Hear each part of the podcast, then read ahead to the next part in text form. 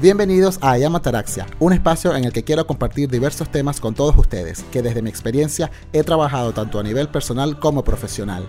Desde una idea que puede parecer tan simple como coger tu mochila e irte de viaje, hasta algo más complejo como emprender un negocio digital.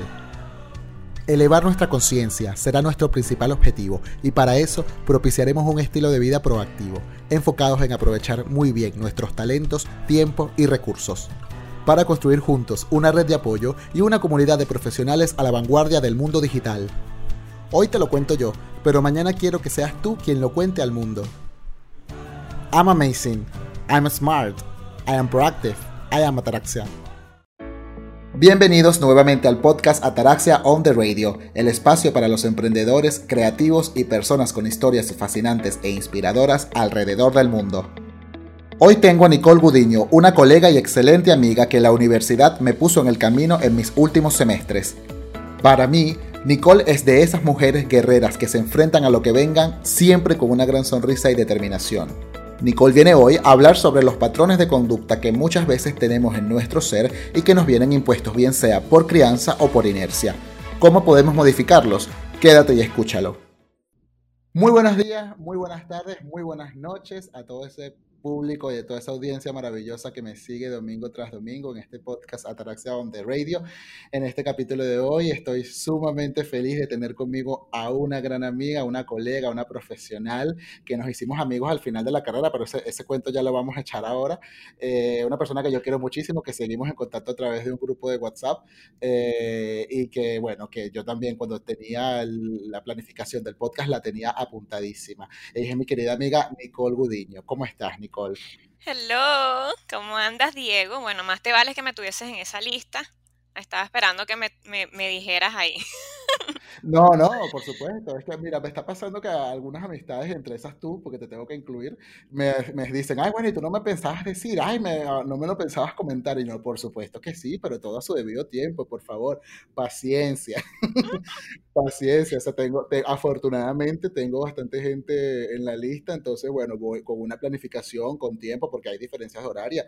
Eh, Nicole está en Memphis, en Estados Unidos, yo estoy en Barcelona, España, tenemos al menos unas siete horas de diferencia, entonces, claro eh, hay que cuadrar las agendas, los calendarios, cada quien tiene sus trabajos, sus quehaceres, pero lo importante es que estas cosas salgan y que lo hagamos con cariño para que compartamos aquí muchas cosas. exacto. Eh, Nicole, ¿cómo estás? ¿Cuánto tiempo sin saber de ti? ¿Cuánto tiempo sin vernos así? Porque de hablar por WhatsApp y tal, eso casi que cada día, pero así de, de, de vernos a la cámara, sentir que estamos como cerquita. ¿Cómo estás? Cuéntame de ti, ¿qué, qué- cómo te sientes? todo, todo bien, sí, como te estaba comentando, de verdad teníamos, yo creo que desde que yo me fui, eh, me acuerdo que hicimos la reunión donde Soraya, eh, que nos reunimos todos y ahí creo que fue la última vez que nos vimos. Y eso, si no me equivoco, fue en el 2014, o sea, casi imagínate. seis años.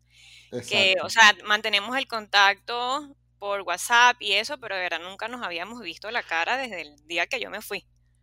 ¿En qué año te fuiste a, a- de- eh, qué año te fuiste de Venezuela?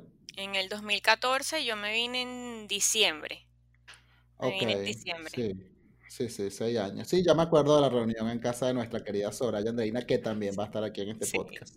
Lo anuncio ya. Eh, bueno, eh, fíjate, yo tengo ya cinco años viviendo acá en España y, y es grato para mí mantener el contacto. Afortunadamente tenemos estas redes que nos permiten hacerlo y justo antes de empezar con el podcast tú y yo comentábamos que que lo bueno de, de estas tecnologías es que nos podemos ver así, o sea, claro, siempre hace falta el, el calor humano, ¿no? El darnos el abrazo y tal, pero por lo menos podemos estar en, a- a- en contacto a través de esta, de esta tecnología y, y bueno, así estamos cercanos unos con otros, es, es lo que nos ha tocado ahora, por un lado con el tema de la pandemia, ¿no? También, y por otro lado, pues las tecnologías nos permiten, afortunadamente, que esto sea posible. Sí, el tema de Eh, inmigración creo que eh, te obliga, o sea, esto es lo que yo siempre digo, es lo que nos tocó vivir con familiares, amigos, lo que sea, tienes que mantener el contacto es con la tecnología, por más que tú no quieras, o sea, es lo que te mantiene en contacto. Sí, eh, eh, bueno, desafortunadamente, como tú dices, por el tema de la inmigración también, los teléfonos móviles se nos han convertido en nuestra, en nuestro álbum fotográfico, en nuestro mejor amigo el día de los cumpleaños de nuestros familiares, en nuestro aliado cuando tenemos emergencias con nuestros familiares allí. O sea, sin el móvil y sin estas cosas, pues sería bastante complicada la, pues, el estar en contacto con, nuestro, con, con nuestros familiares. Eh, yo te he invitado, eh, cuando, cuando te propuse para venir al podcast, yo te propuse eh, que habláramos sobre, bueno, lo, lo, conversamos, lo conversamos mutuamente, hablar sobre los patrones de conducta. ¿No? Eh, ¿Cómo podemos cambiar esos patrones de conducta que tenemos a nivel personal, a nivel de pareja, a nivel profesional, ¿no? En los estudios, o sea, que, sentimos que tenemos unos patrones ya implantados dentro de nuestra personalidad, dentro de nuestra manera de ser y que nosotros queremos modificarlos porque, bueno, porque necesitamos crecer como seres humanos. Entonces, en ese sentido, yo, pues, eh, cuando lo conversamos en común, tú decías que tenías muchas cosas que que, aportar en ese sentido. Y yo te quiero eh, preguntar, la, primera pregunta que te quiero hacer el día de hoy es, ¿cómo crees tú que nosotros podemos crecer y madurar a partir de una experiencia como lo es la inmigración? El hecho de inmigrar de tu país y establecerte en otro lado, ¿Cómo crees tú que se da ese proceso de crecer y madurar para un ser humano, para un joven como nosotros, que todavía somos jóvenes, por supuesto, el hecho de, de inmigrar? Sí, o sea, es algo que yo siento que uno crece y madura diariamente. Eso no es algo que, ay, bueno, yo inmigré y ya al día siguiente crecí y soy la persona más madura. No, tú con, con el tiempo y el camino te vas dando cuenta de los errores eh, que tenías en que tenías en tu cabeza, que pensabas que hacías bien y, y de verdad no lo estabas haciendo. O sea, ¿cómo te puedo explicar? El, crecimiento personal para mí, eh, en mi caso personal, yo cuando emigré, ya yo dejé de vivir con mis papás a vivir con mi pareja. O sea, era ahí, aparte del crecimiento personal individual, era como, como grupo. Ya yo estaba viviendo con una persona con una cultura diferente a la mía, con una manera de vivir diferente a la mía, con una crianza diferente a la mía. Que es lo que yo siempre trato de ahorita, que eso como lo te, lo te lo vengo diciendo, de que es parte del crecimiento, es entender y ponerte en los zapatos del otro. Yo tengo que entender que la persona que está a mi lado, sea un amigo, sea mi pareja, sea un compañero de trabajo, tiene una manera diferente de ver la vida porque tiene una manera de que lo criaron diferente a la mía. Cómo yo empecé a darme cuenta y madurar y crecer era en el día a día. Em,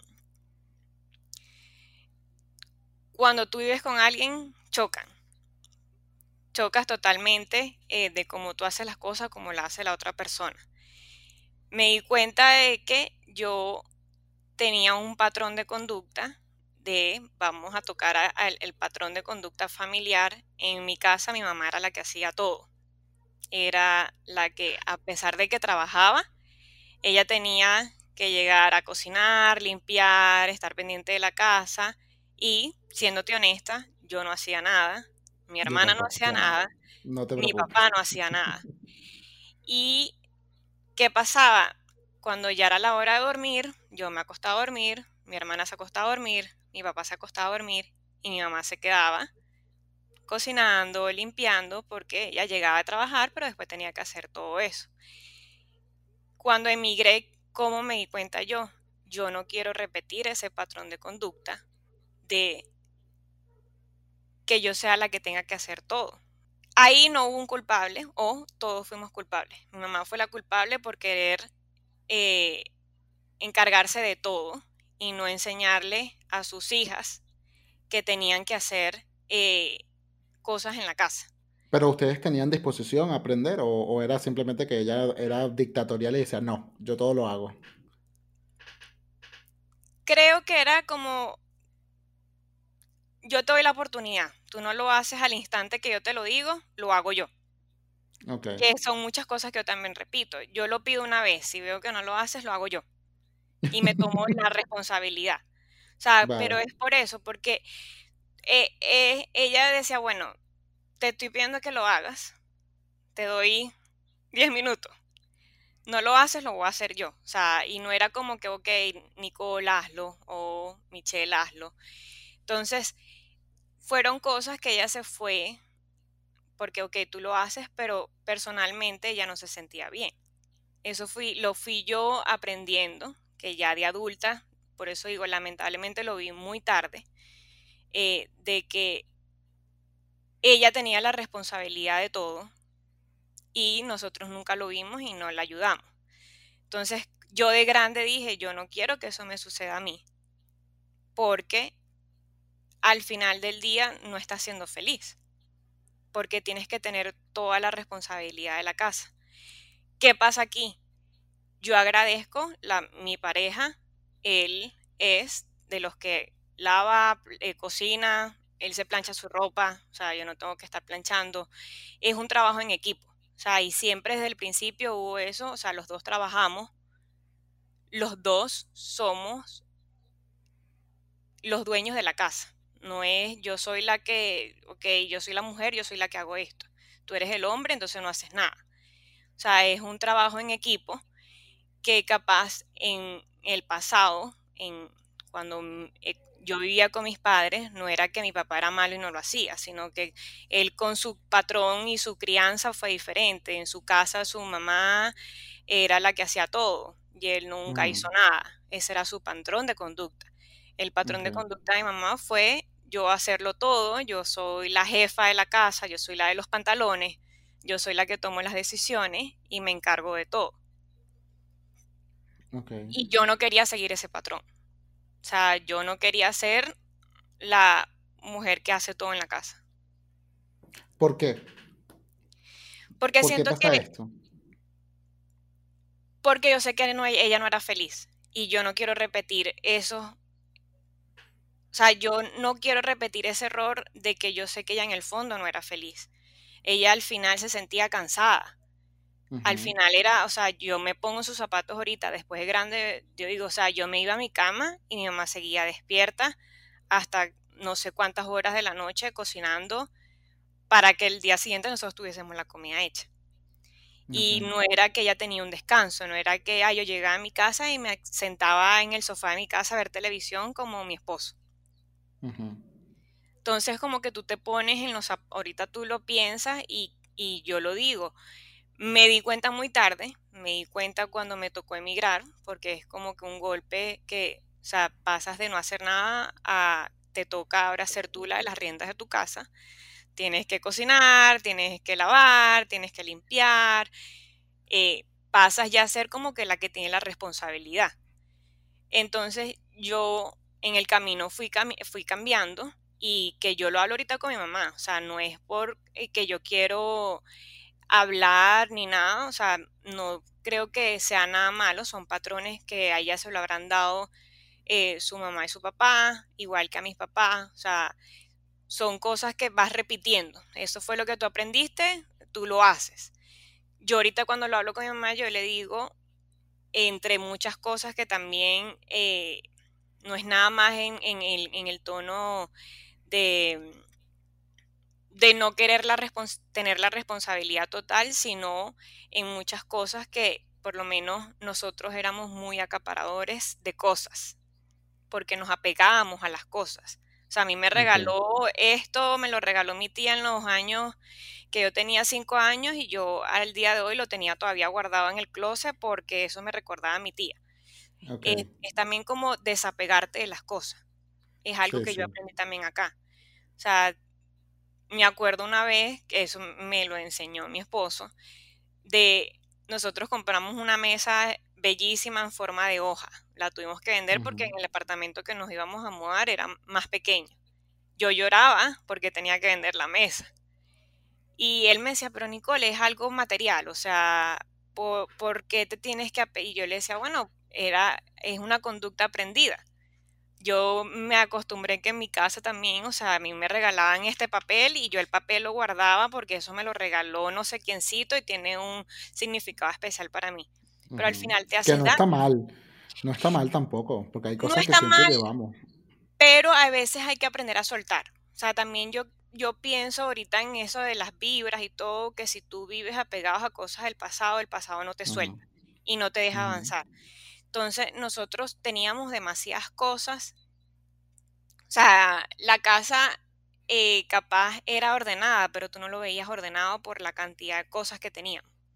Entonces es una cosa como que, o sea, tienes que aprender a desapegarte, a aprender a no acaparar, a aprender a votar, a donar, a regalar, para ir soltando esas cosas que capaz te van, son energía, y las energías te van, mi mamá lo aprendió ahorita, mi mamá dice, ok, después de vieja, pero nunca es tarde.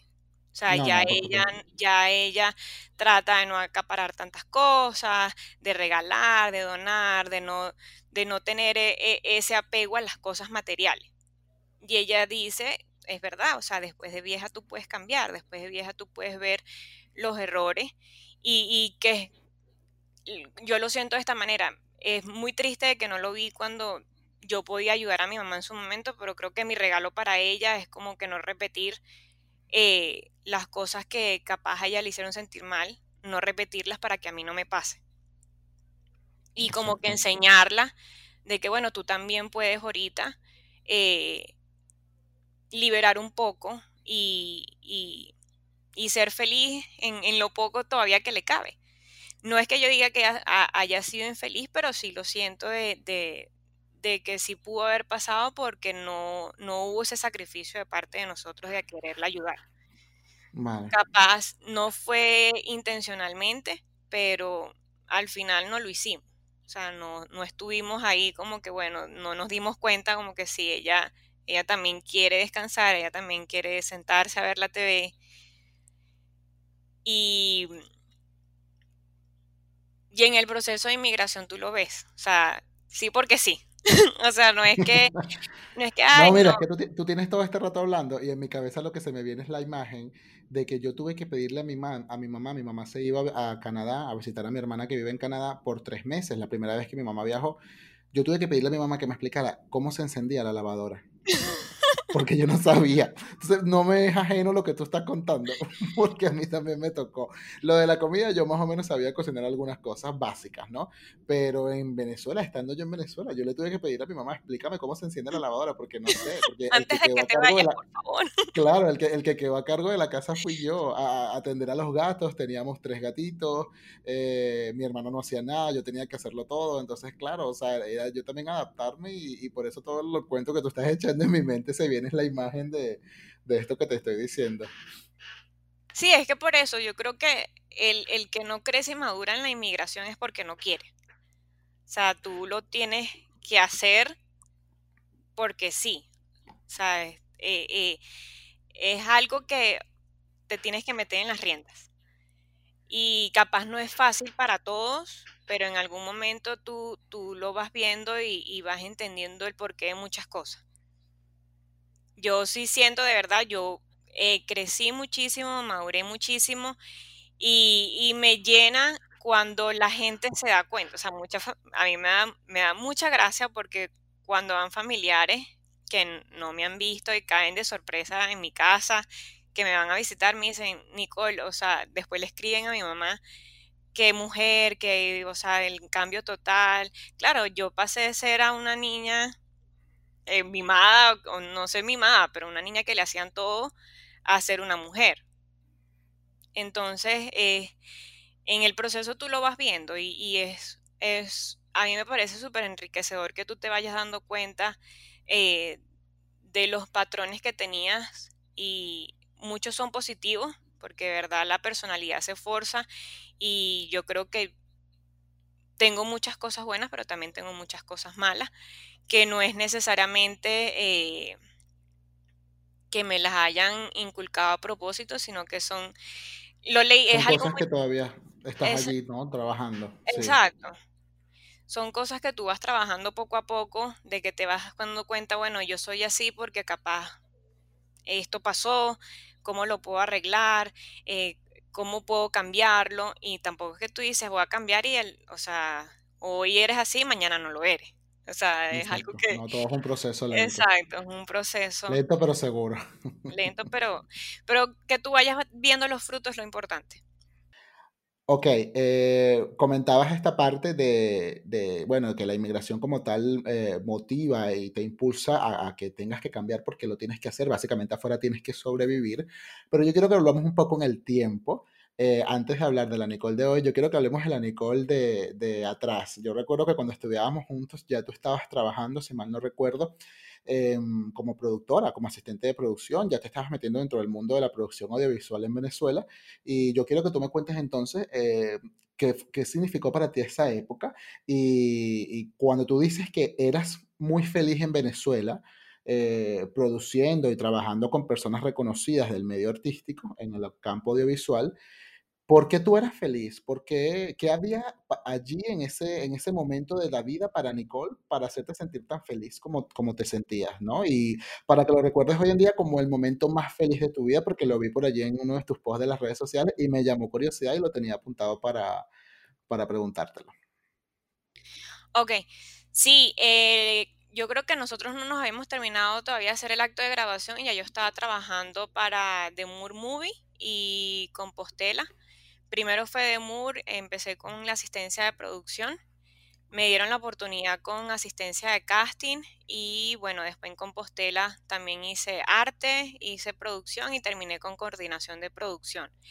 Eh, creo que puedo decir que fue mi mayor satisfacción y experiencia laboral. Eh, primero porque trabajé con gente talentosísima, trabajé con Nuno Gómez, con Maite, eh, trabajé con, bueno, con nuestra compañera Mariana. Eh, teníamos un estar aquí, no se lo he dicho, pero cuando ella vea este va a ver que ella también está invitada al podcast. teníamos un equipo muy lindo, de verdad. Eh, Kerman Zúcaro, que él todavía sigue en Venezuela teníamos, eh, era una conexión, era un equipo de trabajo súper lindo. Eh, puedo decir que era súper feliz, no sé si era por lo apasionada que estaba de, de que era mi primer trabajo. Y bueno, lo puedo poner como el top uno, porque al ser mi primer trabajo fue mi mayor experiencia. Y por eso capaz lo tengo como como punto de comparación para todo lo que yo puedo hacer en el área laboral. Em,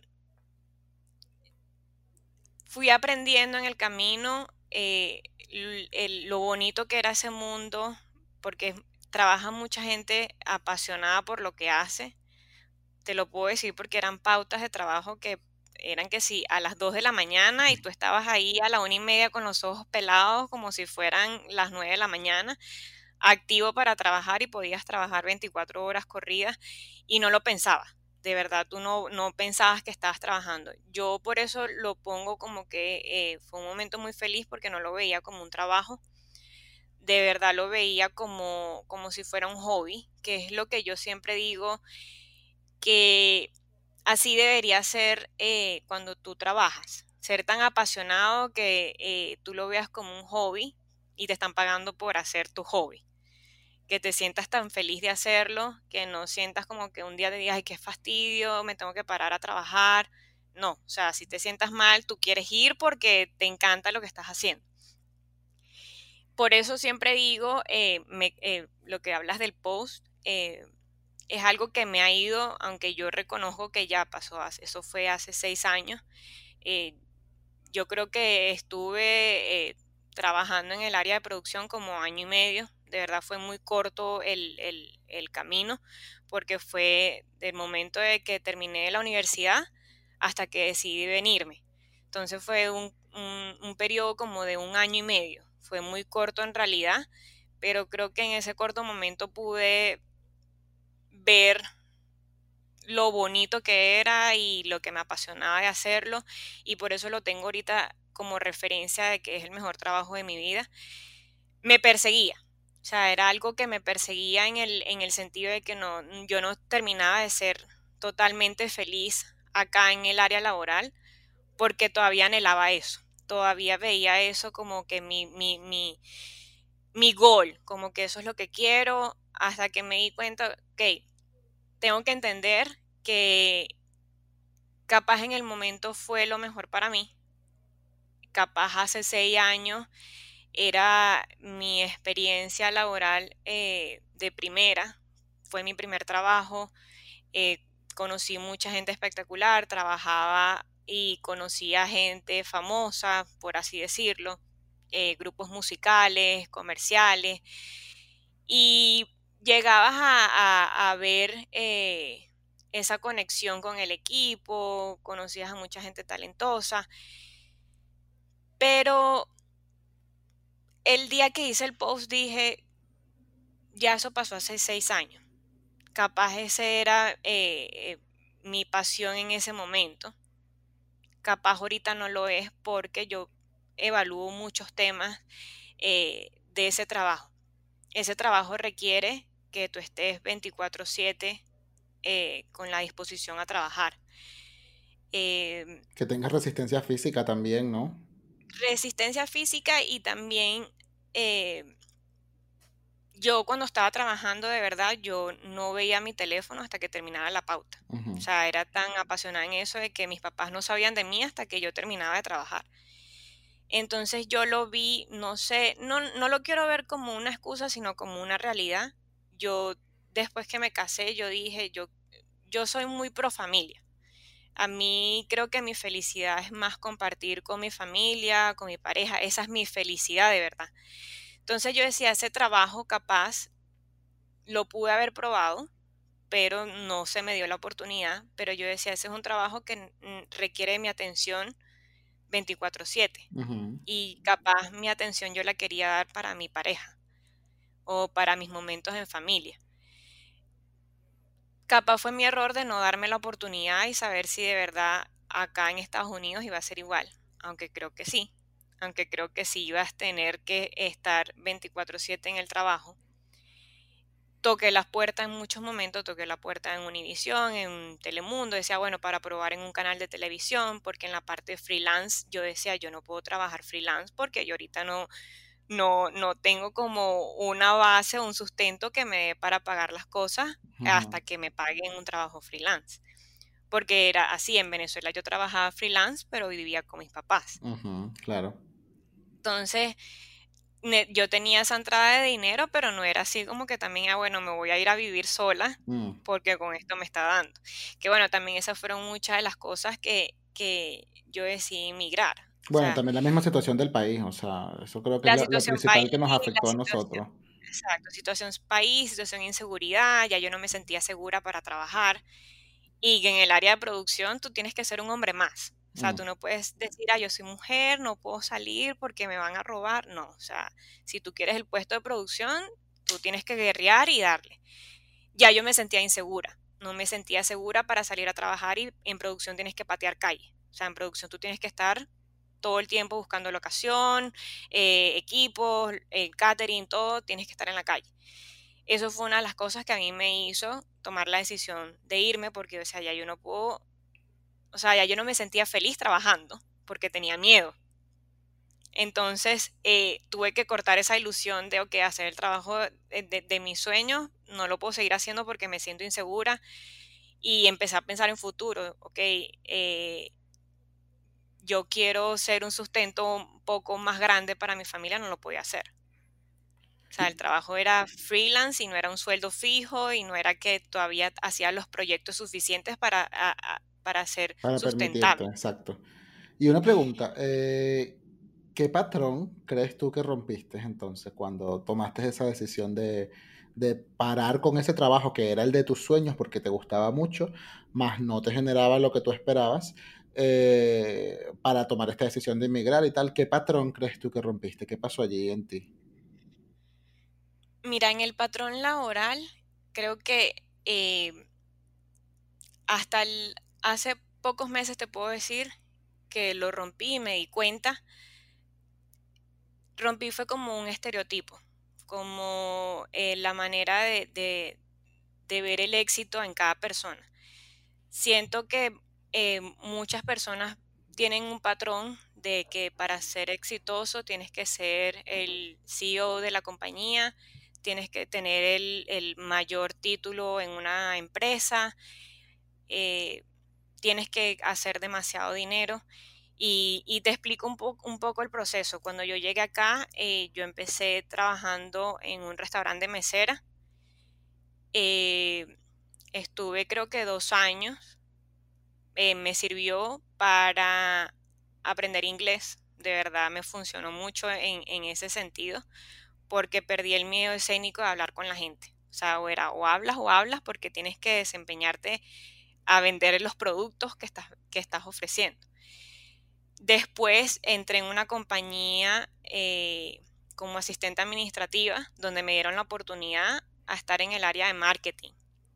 Que fue que dije, por fin estoy en una empresa, voy a por lo menos hacer más o menos eh, lo que yo estudié, que fue la parte audiovisual, entonces estoy más o menos en el área de marketing. Eh, pero me di cuenta que, es lo que he ido trabajando en, estos meses, que yo no sé si yo hacía esas cosas para cumplir un requisito de, bueno, mis papás me pagaron eh, la Universidad de Comunicación Social y tengo que hacer algo en mi carrera, a juro, tengo que buscar ese gol de, de, llenar ese vacío como que, ay, bueno, ya no estoy haciendo lo que, lo que hacía en Venezuela, que era producción, entonces ahora aquí tengo que hacer algo que sea relacionado a mi carrera para sentirme que, ay, bueno, por lo menos eh, soy marketing coordinator. Pero para que te fijes, después hice un cambio a accounting Ahora hago contabilidad que no tiene nada que ver con mi carrera. Y, muchas veces eh, sentía como la presión de que, ok, no estoy haciendo eh, nada relacionado a lo que estudié, o no estoy ganando lo suficiente, o no, o no estoy creciendo y me di cuenta que tenía, o sea, yo, yo para mí, el, el concepto de éxito creo que varía dependiendo de cada persona capaz para ti el concepto de éxito o el, significado es ser el hombre más famoso en YouTube y, eso a ti te llena. Capaz para mí es simplemente disfrutar las cosas sencillas de la vida y compartir con mi familia y esa es mi felicidad. De verdad a mí, eh, que por eso fue cuando yo escribí ese post, fue como que no me está dando la oportunidad de ser feliz porque estaba anhelando algo que ya yo no sabía si de verdad era algo que quería. Eh, yo de verdad o era como que bueno, esa, yo sería exitosa si hubiese seguido con eso y, le llenaría el alma a muchas personas, pero, o sea, no, no, no lo puedo saber. Eh, y por eso fue que dije, ya, yo tengo que cortar e, e, ese ciclo, entender que fue un, capítulo maravilloso de mi vida porque fue mi primera experiencia laboral, fue espectacular, no tengo nada que quejarme, conocí mucha gente bonita, pero ya, fue algo que pasó y algo que tengo que pasar la página y que capaz esa creatividad que, o esa pasión la puedo conseguir en otra cosa. Capaz esa pasión yo la puedo conseguir creando algo eh, que a mí me gusta, a mí me encanta a mí me encanta el arte en el sentido de crear cosas. Capaz mi creatividad está o mi pasión está en eso y no he logrado encaminarla porque estaba todavía pegada en el pasado de que yo quiero trabajar como productora. No, o sea, por eso yo escribí eso porque fue como mi de ya. Eh, capaz no en, en, estos, en estos seis años no fue que fui, toqué la puerta de todo el mundo, ay, dame trabajo. Sí, siento que lo hice capaz eh, tiré la toalla, pero dije, ya en seis años no trabajé en eso. Yo creo que ya, pues, ya, ya era, yo misma tenía mis respuestas. Yo decía, capaz, trabajaba en eso y después a la semana renunciaba porque no me iba, no iba a tener tiempo para nadie. Nada más era tiempo para trabajar. Y esa no es mi felicidad. Mi felicidad no es trabajar 24/7. Mi, mi felicidad es tener tranquilidad, llegar a mi casa y no pensar en trabajo y simplemente eh, disfrutar de mi familia. Eso para mí es la felicidad y para mí creo que es el éxito personalmente. No, no, no es igual para ti ni es igual para mi esposo, o sea, tenemos conceptos diferentes del éxito. Y ha sido un trabajo duro, porque a veces uno es muy, muy injusto con uno mismo. O sea, uno a veces se, se, castiga y yo digo, pero si yo soy feliz así, porque me tienen que hacer sentir culpable de que yo no quiero lo mismo que tú? Exacto. Eh, o sea, lo siento así, porque mucho tiempo yo me sentía culpable como que, pero, pero si yo soy feliz de esta manera, porque yo tengo que querer algo que tú quieres. O sea, porque yo tengo que, que que tener el título más grande de la compañía si eso no es lo que a mí me hace feliz. porque tú sentías que eh, había un tema allí que trabajar con, con, tu autoestima o con tu seguridad, porque tú te veías reflejada tú en los, en los deseos de los demás, eh, porque me llama la atención porque lo has repetido ya varias veces, eh, que los demás quieren y hay que llenar el alma a los demás y tal, o sea, ¿por qué te, te veías reflejada en, en, lo que los demás querían? ¿Qué pasaba? Mira, por lo menos un, un claro ejemplo es mi papá. mi papá siempre, él, creo que desde antes de que yo estudiara comunicación, él siempre decía, yo quiero que tú seas la reportera de este canal de televisión, tú vas a ser mi reportera. Y, y siempre es como, yo creo que a ellos les duele mucho de que yo no esté ejerciendo. Y los entiendo totalmente porque eh, es todo el sacrificio que ellos hicieron por su hija para que estudiara una carrera y que no esté ejerciendo lo, lo, el sacrificio que ellos hicieron, me imagino que les, les, les pega un poquito.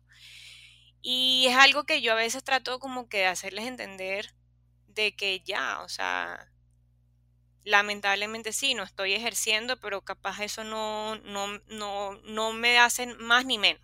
Okay. Y es muy, yo creo que es muy difícil en estos momentos. Yo creo que, que, que mucha gente eh, le pega eso de que uno no ejerza en lo que estudió. Pero yo creo que es como el momento de cambiarse el switch y entender que más bien, o sea, yo, yo siento que he evolucionado y he aprendido muchísimo sin haber trabajado en mi área. O sea, yo siento que haber trabajado en mesera me dio muchas herramientas haber trabajado en asistencia de administración, haber trabajado en marketing también me dio herramientas y ahora trabajando en accounting. Yo soy como una persona que también le gusta aprender mucho y me fastidio rápido. Entonces creo que tener como conocimientos de un poquito es chimbo. Exacto, es chimbo capaz en el área de si tú quieres crecer en una compañía. Eso no lo ven bien de que tú estés como que, bueno, esta sabe un poquito de todo, porque es como que, bueno, ella no sabe qué quiere y yo soy así. O sea, de verdad, yo te soy honesta, todavía yo no sé qué es lo que quiero. En estos momentos, en estos 30 años de mi vida. Pero es algo que me persigue creo que desde antes de yo escoger la carrera universitaria. Yo quería ser veterinaria, no pude estudiar veterinaria porque me daba miedo la sangre. Apliqué para nutrición y dietética, apliqué para administración, apliqué para comunicación social. O sea, tú estabas ingeniería. o sea, ingeniería. Yo quería ingeniería, después yo dije no, porque, o sea, lamentablemente mi educación en bachillerato fue un poco mala en lo de física y química. Entonces, o sea, ¿para qué voy a estudiar ingeniería si me van a raspar en el primero? Apliqué para administración o sea, yo desde, desde ese día yo ni siquiera sabía qué quería hacer. Mm. Terminé estudiando comunicación social y de verdad a mí me gustó fue cuando ya fuimos a mención audiovisual. Mm. Pero yo antes de llegar a la mención yo decía, ¿qué estoy haciendo? Esto no me gusta. Eso lo comentaba yo como en el episodio como Moisés, que eh, el pensum que a nosotros nos tocó vivir, eh, unas cosas que yo espero que hoy en día, señores de la universidad donde nosotros estudiamos, si alguien está viendo esto, de verdad, ojalá que ese pensum lo hayan trabajado y mejorado porque de verdad que, mira, deja mucho que desear. Claro, pero bueno. Ajá. Sí, es terrible. Y cuando yo llegué a la mención fue que yo dije, gracias. O sea, ya yo, ya yo me sentía apasionada de estar estudiando comunicación social y lo disfrutaba. O sea, tú veías mis notas de, los primeros semestres y eran una cosa como que esta burra que hace aquí, pero era porque no me gustaba. Exacto. Cuando ya yo llegué a la mención, o sea, mis notas eran mejor porque ya se sentía de que, sabes, si le gusta lo que está estudiando. O sea, no era una obligación. Lo hacía porque me gustaba y me, me, me, me gustaba tener ese conocimiento de lo que yo, había escogido. Entonces, eh, por eso te digo, o sea, yo soy una persona que de verdad no, me da miedo decir que hasta el día de hoy yo todavía no sé qué es lo que quiero. Y, y por eso te digo, lo que sí sé que quiero es que yo no me veo que por eso te digo, capaz, muchas personas dirán, ay, pero qué bajo, eh, ¿cómo se llama cuando las personas no tienen ambición? Yo no soy una persona ambiciosa. Exacto, como que, ay, qué conformista, no, sino que para mí, a mí no me llena tener el título más arrecho de una compañía, ni ser la que gana 500 eh, millones de dólares, ni nada, o sea, Claro, si me los gano fino. no, por supuesto. Me invitas también. Pero, no es que voy a ser una persona súper ambiciosa y que, ay, yo quiero ser la más arrecha. No, eso a mí de verdad no me llena. Y yo sé que responsabilidades acá eh, requieren de tu atención. Y sacrificio, sacrificio claro. Exacto. Entonces... Que te lo eh, digo yo, que me, cogen las 3 de la mañana aquí, yo estoy editando vídeos todavía para subir al canal. Pero bueno, sarna con gusto no pica, es un dicho famoso. Exacto, por eso, o sea, es, es, lo que a ti te gusta, es lo que a ti te llena, es lo que a ti te hace feliz y eso no está mal. Eh, por eso es lo que digo, uno tiene que empezar a entender que cada, cada uno tiene una manera diferente de ver el horizonte. Y eso no le hace mal para nadie. Eso no, no me hace ni menos ni más. Entonces, por eso te dije, es trabajar, lo, tuve que trabajar mi autoestima en el sentido de, decir, o sea, esta soy yo, yo soy feliz así, no tengo por qué sentirme mal. Fíjate, comentabas ahora que mm, cada persona ve su horizonte desde, una, desde un punto de vista particular, cada quien tiene unas metas, se trazan unos objetivos yo quiero que entonces retomemos un poco el tema de, lo, de, de, los patrones y de, las cosas que las personas llevan, esas creencias que las personas llevan arraigadas dentro de sí. Si te ha tocado, primero, si crees en el victimismo y segundo, si te ha tocado experimentar, eh, rodearte en este proceso de inmigración o en Venezuela también, con personas que son, que las llamamos negativas, ¿no? Como se le dice hoy en día en las redes sociales, tóxica. Esta persona tóxica. Eh, ¿Te ha tocado experimentar esto? Personas que siempre van con, con constante, una constante actitud, como le dicen, vampiros emocionales, que te van como chupando la energía. Eh, ¿Cómo haces tú para lidiar con estas personas que tienen estos patrones de conducta? Bueno, aquí te vas a sorprender un poco. Eh, ahora, me vas a decir que tú eres el vampiro, chupa, chupa energía. No, no, no, no, soy el vampiro, no soy el vampiro chupa energía, pero creo que en algún momento eh, llegué a hacerlo en, un mínimo estado, porque creo que cuando tú sientes, no sé si es ser víctima, pero a veces sientes que todo te sale mal. Yo creo que eso fueron como eh, cuando ya yo me sentía como estancada en el restaurante ya yo sentía que estaba mal, mi energía era mala, todo era negativo y mi esposo fue el que me tuvo que sacar de ahí como que, o sea, tú no vas a estar toda la vida en el restaurante, tú vas a, a, a, tener algo mejor. No es que yo digo que eh, trabajar en un restaurante es malo, para nada. Eh, yo, yo siento que todos los trabajos están por algo solo que hay trabajos para unos y hay otros para, para otras personas. Por lo menos hay personas que les encanta estar en un restaurante y son felices toda la vida, pero yo creo que también es cuestión de personalidad. Entonces, eh, yo creo que es como empezar a, a, ver la vida de una manera diferente. O sea, no, no puedes pensar de que todo te está saliendo mal, de que, pero yo creo que también es algo aprendido. Si en tu casa tú, tú lo viste y todo era negativo, todo lo ves mal, cuando te, tú dices, ay, bueno, vamos a, hacer un negocio, ay, pero vas a quebrar. O sea, si ya vas de una. Eso sí, si te soy sincera, todavía tengo un poquito de eso. Eh, de que le, antes de ver lo positivo veo lo negativo, pero no sé si es por ser eh, vampira chupa sangre de energía o por ser precavida en el sentido como que, bueno, tengo que ver todos los panoramas. Tengo que ver el lado bueno y el lado malo también. O sea, eh, yo tampoco puedo pensar en colores de rosa de que, ay, sí, todo va a salir perfecto, pero tú también tienes que tener plan A y plan B. Si sale bien, bien. Si sale mal, ¿qué va a pasar si sale mal? Eh, en lo de los patrones eh, de, de cómo lidiar con gente que de verdad es negativa para todo, que tú, o sea, tú caminas y te ya lo sientes. yo creo que tienes que trabajar mucho en tu fortaleza, porque si no caes en eso. O sea, tienes que trabajar mucho en ti y en no dejar que, esas, esas malas vibras eh, recaigan sobre ti. Yo a veces trato de cuando veo esas cosas, simplemente, no sé si está bien o está mal, pero yo muteo.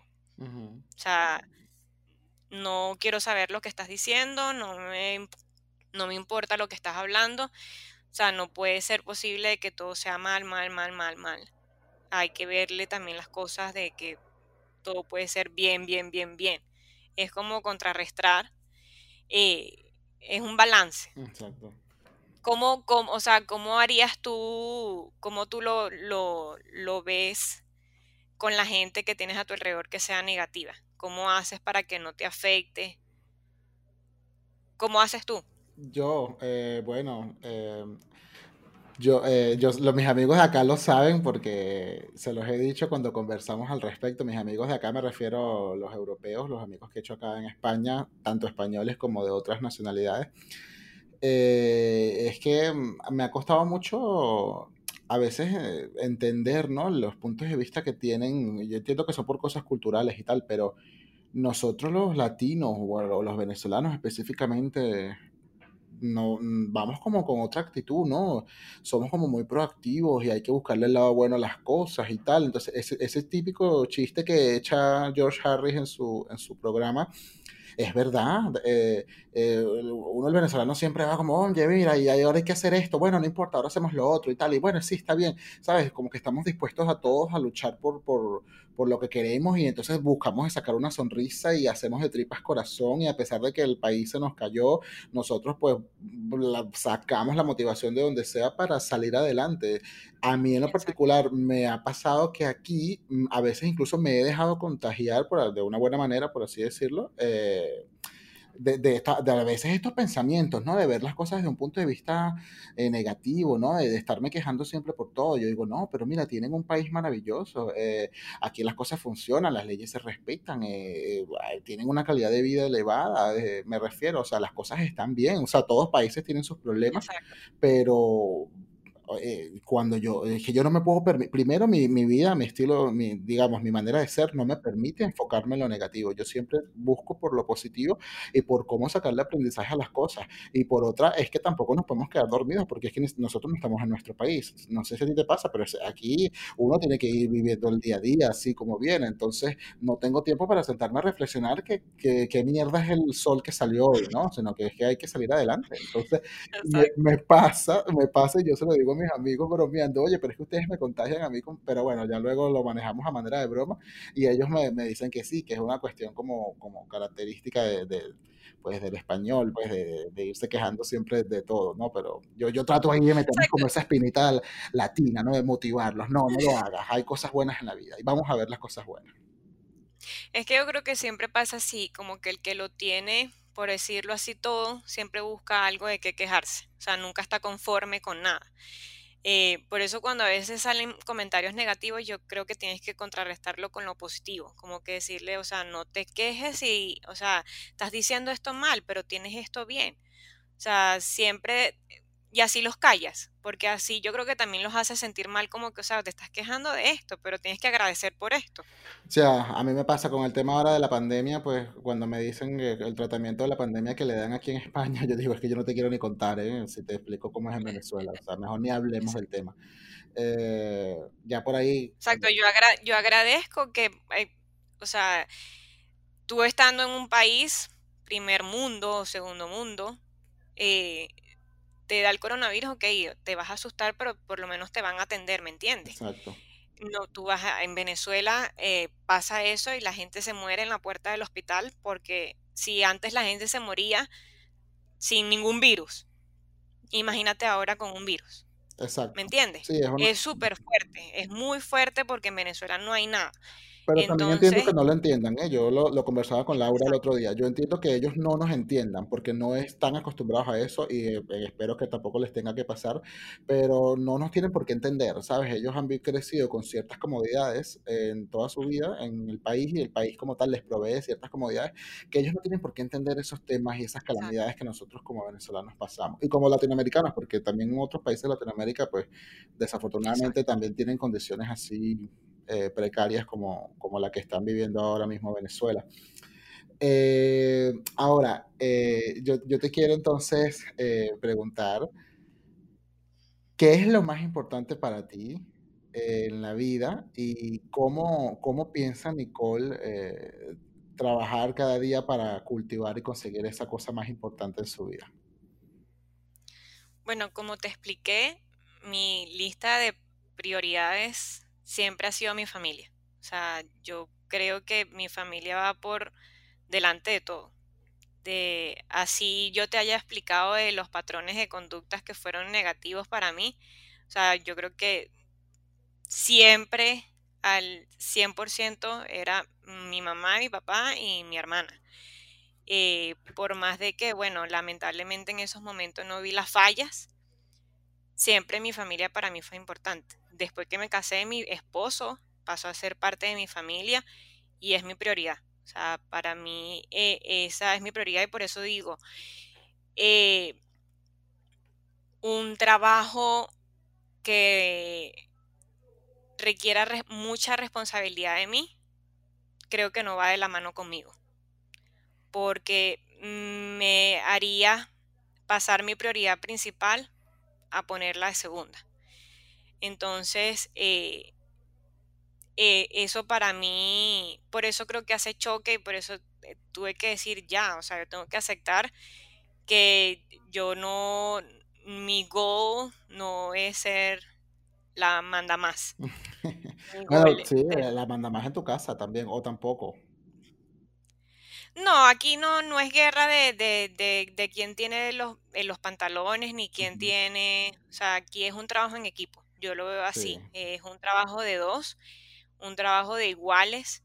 O sea, los dos trabajamos, los dos aportamos para la casa, los dos ayudamos en la casa. Eh, es un trabajo de pareja. Y, eso creo que es súper importante de, de, que uno lo vea cuando uno está con una persona. Yo, eso sí puedo decir, yo, Michael es mi apoyo 100% desde que yo decidí emigrar eh, a veces yo digo, lo comparo como si fuera un hermano y la gente me dice, ¿cómo tú vas a...? O sea, pero eh, yo ya lo veo como mi sangre, pues es, es parte de mí y pase lo que tenga que pasar, yo siempre estaré agradecida con él porque él ha sido mi apoyo aquí fundamental. Y yo creo que eso es súper importante cuando tú emigras, tener como que un bastón al lado tuyo que te dé fuerza. O sea, yo creo que pude haber tenido como dos crisis de depresión acá y que sin él yo no hubiese podido. O sea, porque son, yo creo que cuando tú emigras pasas por muchas cosas y son muchos sentimientos eh, que si te agarran en un mal momento, exacto, si te agarran en un mal momento, caes al foso y, y si no hay alguien que te ayude a salir de ahí, te quedas. Sí, Entonces, también. sí, es, es fuerte y, y cuando sales como que uno sale como que regenerado y fortalecido también y, esperanzado también, por muy difícil que parezca, esperanzado. Yo trato también de mantener la esperanza, ¿no? A pesar de las dificultades que se le suelen presentar a uno. Yo quiero comentarte, y voy a aprovechar aquí este espacio para decirlo públicamente, igual creo que en alguna oportunidad te lo dije, pero lo quiero hacer aquí. Eh, te pregunté qué era lo más importante, porque yo sabía que tú me ibas a responder que era la familia, porque tú eres una de las personas que me inspira mucho en las redes sociales, a pesar de que no hablemos todos los días, siempre veo tus publicaciones y siempre está relacionado con tu familia, ¿no? Eh, conozco a tu mami, conozco a tu papi, conozco a tu hermana, eh, o sea, todo por la, a, tu perrita también, todo por las redes sociales. Entonces, eh, a mí me, me, inspira mucho, me inspira mucho ver tus publicaciones. Yo creo que nos hace falta más eso. Entonces, el, hecho también de invitarte a este podcast es para que nos ayudaras a reconectar con esa parte de, uno, de, la familia, ¿no? Sobre todo nosotros que tenemos la familia lejos, ¿no? Eh, me gusta mucho ver tus publicaciones y te quiero dar las gracias aquí públicamente porque tus publicaciones inspiran y me hacen querer trabajar más duro y esforzarme más por lograr un reencuentro anhelado con mis familiares, ¿sabes? Eh, porque esas historias bonitas que tú, que tú pones y que tú compartes con tu familia, a mí me llenan muchísimo y, y- y me encanta, me encanta y lo disfruto, lo disfruto un montón. Entonces te quiero dar aquí públicamente las gracias Gracias. Sí, siempre pongo también, o sea, uno, uno nunca, nunca tiene, tú puedes idealizar tampoco las familias perfectas, o sea, todos tienen, que eso es, que, me preguntaste cómo trabajaría para, para llenar eh, eh, ese gol que tengo de felicidad, es mejorar hasta yo llegar a hacer lo mejor que pueda hacer y en el camino ir también ayudando a, mis padres, a mi hermana y a mi pareja a mejorar también como persona, porque creo que, que uno también, eh, a veces somos jueces y somos verdugos con las personas que más queremos. Y, y a veces hay que ver cómo uno puede ayudar sin herir, porque a veces nos creemos y decimos, bueno, eh, ella es mi mamá o es mi papá o es mi hermano o es mi esposo y no me va a dejar de querer porque yo le diga lo que le diga. No, O sea, tenemos que tratar de crecer y ayudarnos en el camino, pero buscando la manera correcta de hacerlo. Yo por eso digo, yo he madurado y he entendido muchas cosas a lo largo de estos años y lo he hablado con mi mamá y- y le he dicho como que esta es mi manera de, de yo ahora hacerte sentir bien, de, de ayudarte también. O sea, yo te puedo decir, mi mamá ahorita siempre ha sido mi mejor amiga y es con la persona con la que eh, hasta a mí me da risa porque mi mamá mm, se desahoga conmigo, me pide consejos y, y tener esa relación es súper, súper bonito. Y, y ese va a ser, ese es mi gol, o sea, siempre tratar de, de no herirlos y si lo llego a hacer, darme cuenta en el momento y, y recapacitar y reaccionar en, en la parte de pareja también es así. O sea, tú, tú ves tus errores, ves los errores de tu pareja, pero tienes que entender de que ese cambio no se da de un día para otro.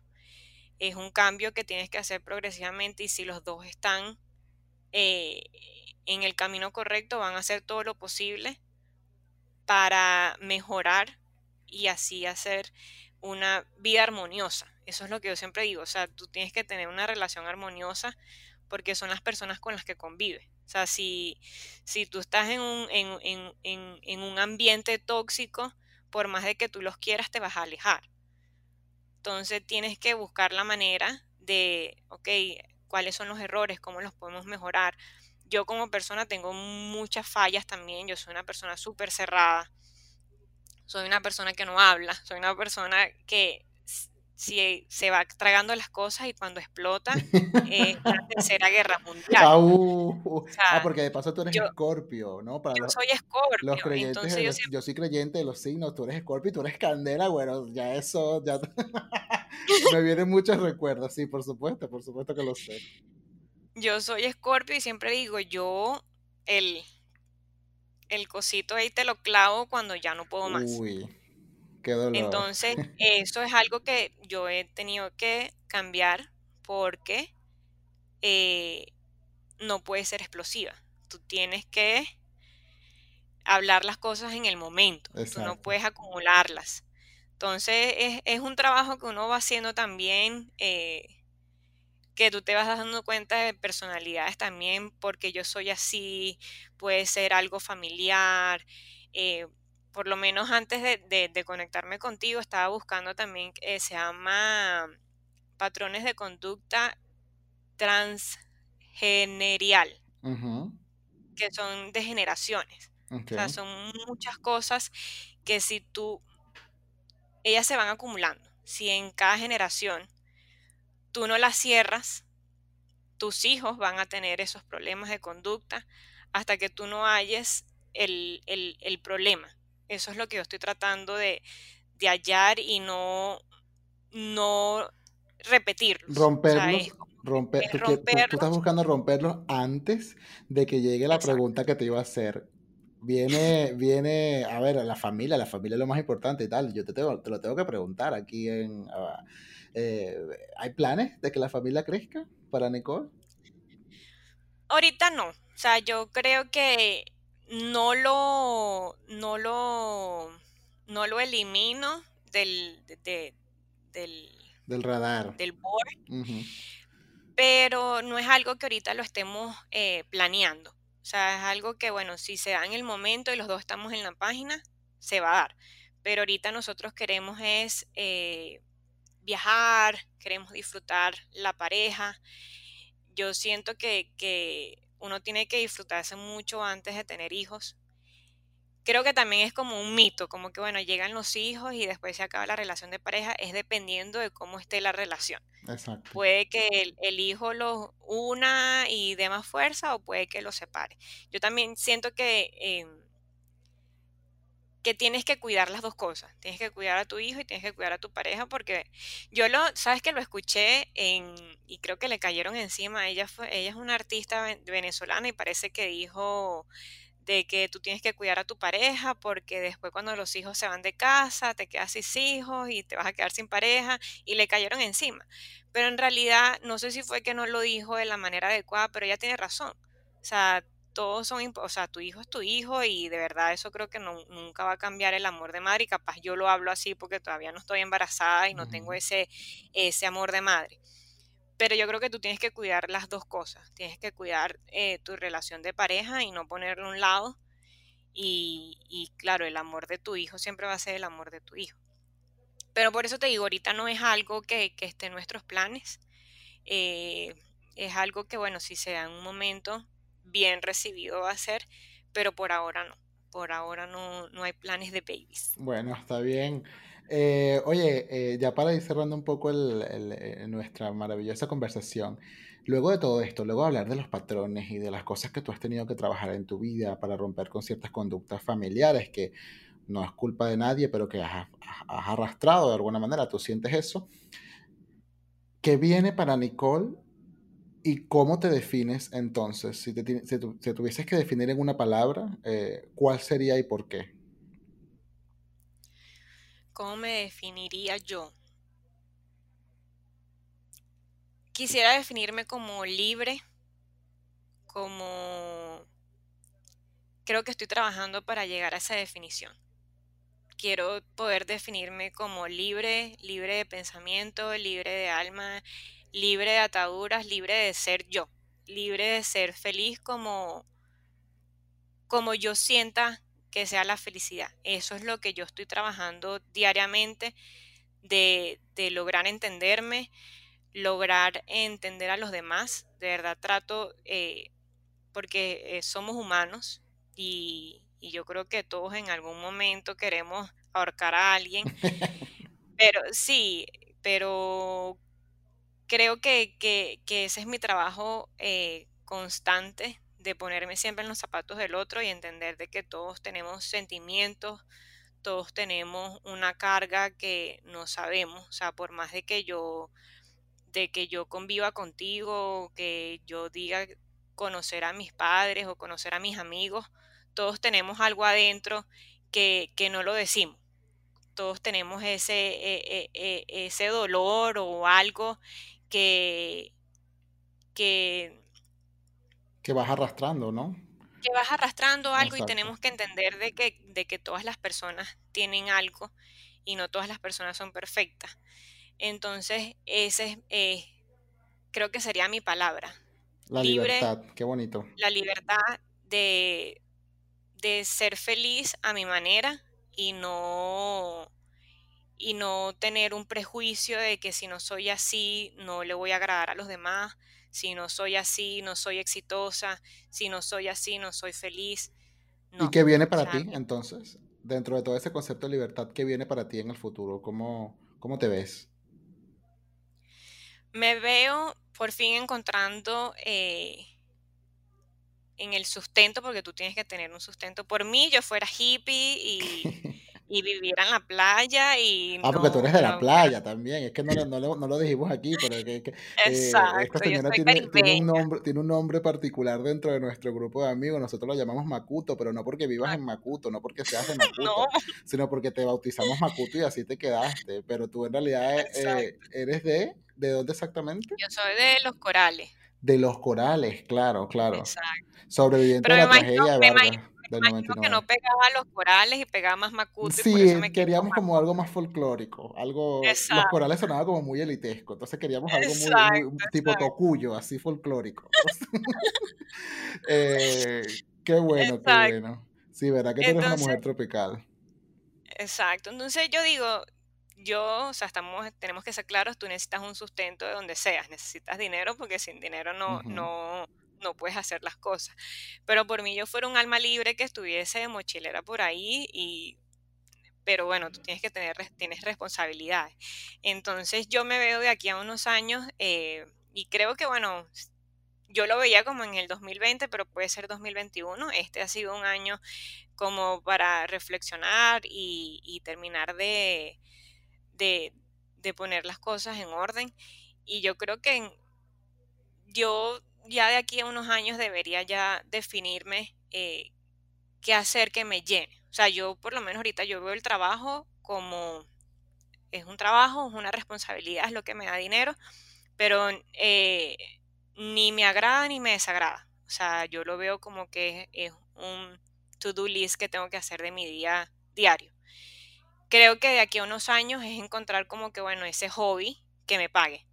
Genial. Como que Exacto, como que bueno, ya te definiste qué es lo que quieres, probar, porque eso también es algo que yo tengo, que puede ser lo que tú dices de, de, los personajes vampiros de, que chupan energía, es en el sentido del miedo a crear cosas por fracasar. exacto. Entonces, eso es algo que yo he ido cambiando ahorita, como que ir, eh, tengo que ir maquinando el chip que tengo de que, o sea, si no lo intentas, no vas a saber si funciona o no funciona.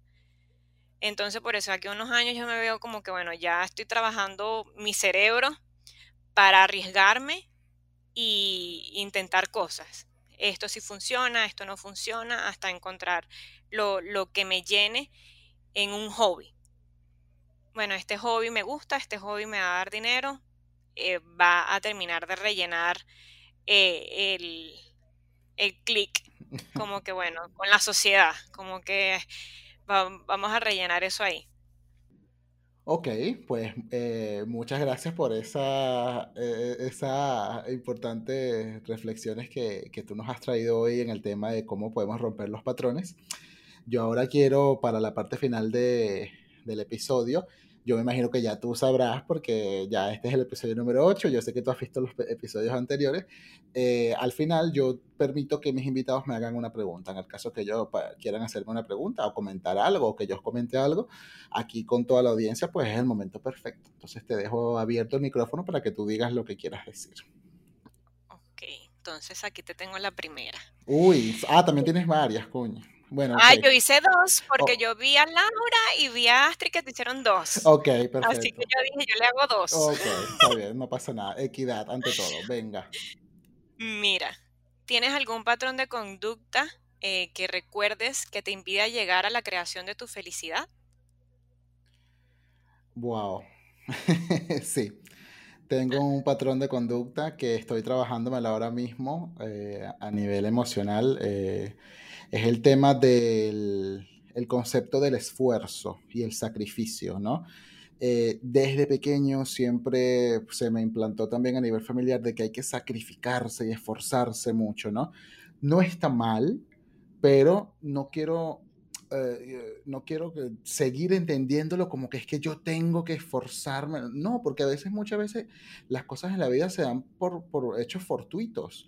Un hecho fortuito es que yo ni siquiera tenía pensado venir a vivir a España. Yo en, mi vida tenía planificado venir a vivir a España. Nunca me se me pasó por la cabeza. Y hoy en día tengo cinco años viviendo acá, ¿no? Eh, con sus ups and downs, pero yo voy allí para adelante, saliendo adelante y me siento muy contento y he logrado muchísimo como, como ser humano. Pero lo que te quiero decir con esto es que he crecido también eh, eh, con un concepto de que todo en la vida es a base de eh, sacrificarte, pero de una manera mm, como que dejarla ahí la... Dejar el pellejo. Uf, sí, exacto. sí, porque por supuesto tenemos que esforzarnos todo, porque las cosas en la vida no vienen gratis ni fácil, pero no necesariamente tiene por qué entenderse como un concepto desgarrador, ¿no? Agotador mentalmente y emocionalmente. No, hay disfrute Ahí a veces, a, mí, a veces me cuesta disfrutarme las cosas, ¿no? Exacto, es como un sentimiento de culpa, me imagino. Sí, me cuesta como disfrutarme el, hecho de que, oye, mira, este, estoy trabajando en esta cosa, o tengo este proyecto, o mira, estoy haciendo tal cosa, tengo salud, que es lo más importante, ¿sabes? A veces me cuesta como, como entender y agradecerme a mí mismo, ¿no? Ese sentido de gratitud también, de que no, eh, también puedo conectar con las cosas que sean más sencillas, o sea, la vida ya de por sí es complicada, como para, para que tú mentalmente te la compliques con más cosas. Entonces, ese, ese patrón de conducta, y me encanta que me hayas hecho esa pregunta, eh, que estoy trabajando ahora mismo, es cómo eh, erradicar poco a poco esa ilusión del sacrificio, ¿no? De que tengo que dejar el pellejo, como tú dices, por, por algo. No necesariamente tiene que ser así. O sea, sigo haciendo las cosas que me gustan,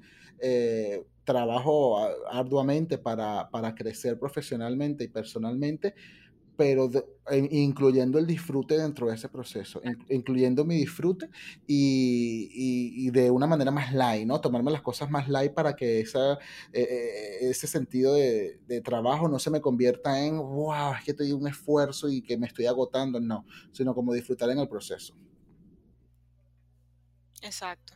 Sí, es eliminar como ese sentimiento de culpa. Yo creo que muchas veces uno... Eh, yo lo hacía también, pero era más como, bueno, mi familia está en Venezuela, yo no me permito ser feliz aquí. Mm. Y, y tú, es parte que, o sea, tienes que eliminar ese sentimiento de culpa porque si no, no te ayudas ni tú ni ayudas a tu familia, porque es parte de, la depresión, de lo que estábamos hablando eh, hace rato. Y la otra pregunta, bueno, aunque creo que te voy a agregar una más. Uy. Dios mío. Pero bueno, ya ahí me hablaste más o menos de que estás, eh, estás trabajando en eso. Quería eh, preguntarte algo, eh, a ver si hay otro, o, otro, otro escalón que estás haciendo, qué cambio has hecho recientemente en ti para sentirte feliz contigo mismo. Vale lo más reciente que he hecho para aumentar ese escalón de felicidad en, mi interior es este proyecto. Eh, este proyecto tenía ya un año gestándose y por una cosa o por otra siempre lo retrasaba, ¿no? Eh, cuando yo decido salir adelante, yo lo hago porque entiendo que tiene que ser algo que me llene y me motive, ¿no? Y a mí siempre me ha motivado esto de hablar, de conversar, ¿no? De, intercambiar opiniones y tal. Entonces yo dije, ¿por qué no conjugo estos talentos que tengo y esta facilidad que tengo para hablar de ciertas cosas?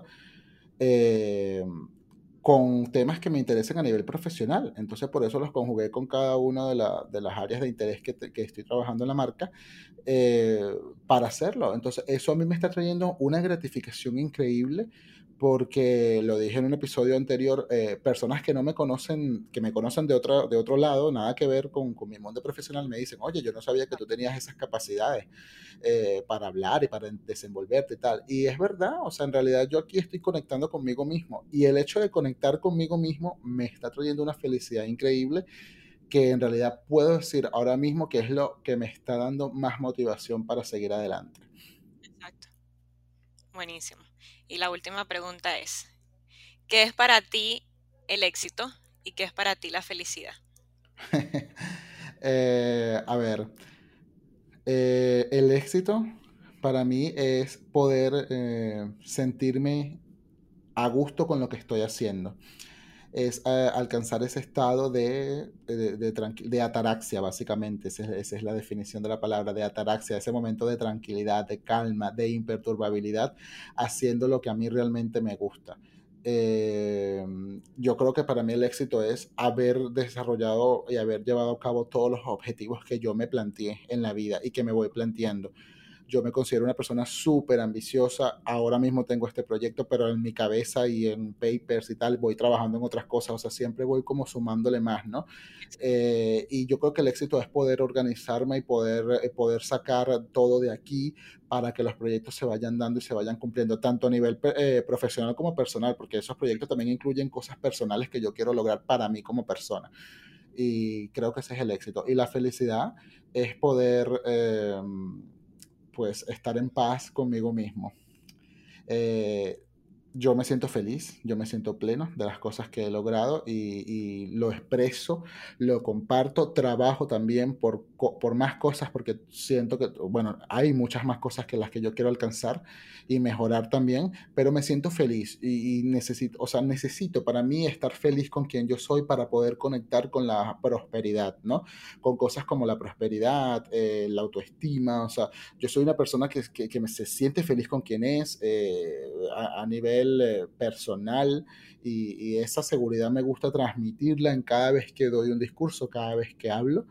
Y bueno, eh, yo creo que para mí el, concepto en, resumidas cuentas es sentirme, sentirme pleno con lo que estoy haciendo. Eso para mí es la felicidad. Sí, eso es lo lindo, que, o sea, me gustó mucho, por eso te hice las preguntas, porque eh, ellas iban de la mano. O sea, tu felicidad es sentirte en paz y sentirte en paz te lo da el éxito que el éxito es eh, poder eh, todo lo que tienes en la cabeza, hacerlo y, y, todo va de la mano. Entonces me encantó, me encantó porque, porque es eso, o sea, eh, todo el mundo tiene sus, sus conceptos diferentes de éxito y felicidad, pero con tal de que vayan de la mano es súper importante. Y eso me gusta. No, te quiero agradecer por las preguntas, me encantaron las preguntas. A mí, a mí me encantan todas las preguntas que me hacen todos mis invitados, siempre lo digo. Eh, ya para cerrar, una reflexión final que quieras dejar a nuestros escuchas, a nuestras personas, las personas que están viendo este video o que están escuchándonos a través de las plataformas, ¿qué reflexión le quieres dejar con respecto a estos temas de romper estos patrones de conducta? Que nunca es tarde para darte cuenta eh, de aquellos patrones negativos. Los positivos siempre van a estar en tu vida y siempre los vas a agradecer y los negativos igual. Eh, siempre van forzando la personalidad, pero nunca es tarde para darte cuenta de cuáles son esos patrones eh, que están autodestruyendo tu vida, porque los patrones negativos autodestruyen. Es algo que, que, tú no puedes echarle la culpa a los demás. No puedes decir como que, bueno, yo no voy a cambiar porque yo soy así, porque tú eres así. Eh, no es la idea. La idea es que tú te des cuenta, eh, recapacites y veas que puedes mejorar. Y no, nunca digas de que no, tú no puedes cambiar. No, ella no va a cambiar. No, yo no voy a cambiar porque tú no cambiaste. Eh, tú cambias porque tú quieres. Tú cambias para tu mejoría, para, para crecer positivamente. Entonces, esa es mi reflexión. Nunca es tarde eh, de que te des cuenta de cuáles son estos patrones que te están haciendo daño, eh, que los revises, vayas atrás y rompas con ellos para que no pasen a la otra generación. Eh, muchas cosas se van pasando de generación en generación porque, bueno, mis padres no se habrán dado cuenta en su momento. yo me estoy dando cuenta, veo qué es lo que puede cambiarse y mejorar en el camino capaz eh, me estoy ayudando yo misma y estoy ayudando a, mis antepasados a cerrar ese patrón y crear patrones positivos. Mira, cierre de aplauso, me encantó. Eh, encantadísimo, Nicole, de haberte tenido conmigo hoy. Eh, eres una gran amiga, eres una gran mujer, te admiro, te valoro, te respeto, te quiero muchísimo. Y eh, como decías hace rato, que tú deseas ser viajera y mochilera, comparto contigo ese sueño y espero que en alguna oportunidad nos juntemos en un viaje maravilloso y hagamos un video juntos y no sé, o sea, un escorpio y un sagitario juntos, bueno, candela pura es lo que viene, candela de la buena. Yo también te quiero muchísimo y bueno, no, no hablamos de, de, nuestro encuentro amistoso ya después a finales de semestre, pero lo agradezco muchísimo, yo agradezco de verdad mucho que nos hayamos dado la oportunidad.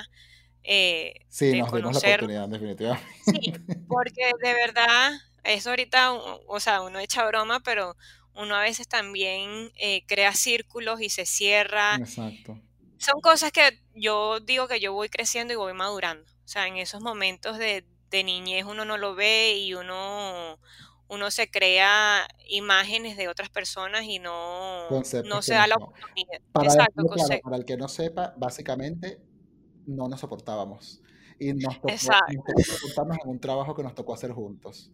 Entonces, nos tocó hacer un cortometraje juntos a final de carrera y estábamos renuentes a hacerlo, tanto ella como yo, y nos tocó juntarnos porque el trabajo en equipo tenía que salir. Y yo puedo decir honestamente que fue la experiencia más bonita que tuve en la universidad, de muy gratos recuerdos. Y hoy en día ustedes son amigas mías, tanto tú como Mariana, eh, eh, gracias a ese trabajo bonito y junto y, el equipo que hicimos. Entonces, comparto totalmente eso que dices de que hay que abrirse. Y sí, hay que abrirse, no crear conceptos, uno crea conceptos errados y no se da la oportunidad. Y, yo de verdad digo, gracias a Dios porque eh, de verdad eres una persona espectacular. Yo te admiro mucho y te quiero demasiado, te tengo demasiado cariño. Mi mamá también te tiene demasiado cariño. Tu mamá es bellísima, mándale un abrazo de mi parte. Yo sé que ella va a ver este video, por supuesto. No, ella estaba aquí. Recuérdale que le ponga like también. ella me dijo, ay, verdad, hoy es lo de Diego. Y yo, sí, sí. y de verdad, o sea, Tú eres una persona espectacular. Yo admiro tu fuerza, admiro tu coraje y, tus ganas y, todo, todo lo que tú eres como persona. Eres una persona muy linda. Podemos echar candela como sea, y, pero eso no quita lo buena persona que eres. Eh, y hay momentos para todo. Hay momentos para destruir y hay momentos para dar palabras eh, y aplausos de pie, y eso te los doy a ti. No me paro porque si no voy a estar como en los videos, eso que la pijama abajo y la camiseta. Ay, amor, millón de gracias, de verdad. No, gracias. bueno, esto va a tener demasiado éxito porque yo sé que hay mucha gente que te quiere, hay mucha gente que va a tener la exposición de estar contigo acá y le va a quitar, si el que tiene pena, por lo menos yo tenía pena de hablar y mira, aquí estoy habla que habla, pero... Y hasta tres preguntas me hiciste. Eres la primera que me hace tantas preguntas. nice. Porque luego antes me hiciste otra colada, otra me hiciste, a mitad de la Exacto, me hiciste otra colada. No, genial. Yo dije, déjame ir para que hable, para que hable, porque ya yo estaba hablando mucho. Claro, no, no, encantado. Eh, Nicole, un besote enorme. Te mando un abrazote de aquí a Memphis, de Barcelona a Memphis, más grande de la distancia que hay entre estas dos ciudades. Y espero que nos podamos ver muy pronto. Te quiero muchísimo. Un gran abrazo a tu familia y sigue siendo tan bella como eres y inspirándonos a día a día a tus amigos con esas fotos tan bonitas que pones de tu familia. Te quiero muchísimo. Te muchas gracias y gracias por la invitación. Yo de verdad estaba así como te dije, esperando, bueno, y este no me va a decir, no, pero dije, me a colar, porque si no le quemo el carro, pero bueno. no, a mí no me lo puedes quemar, a mí no me lo puedes quemar. Pero bueno. te quiero muchísimo, mi amor. Te adoro. Muchas gracias. Esto es Ataraxia on the Radio. Es todo por hoy. Si te gustó, ponle me gusta. No olvides suscribirte a mi canal y activar la campanita de notificaciones. Yo soy Diego Rojas y nos vemos en un próximo episodio.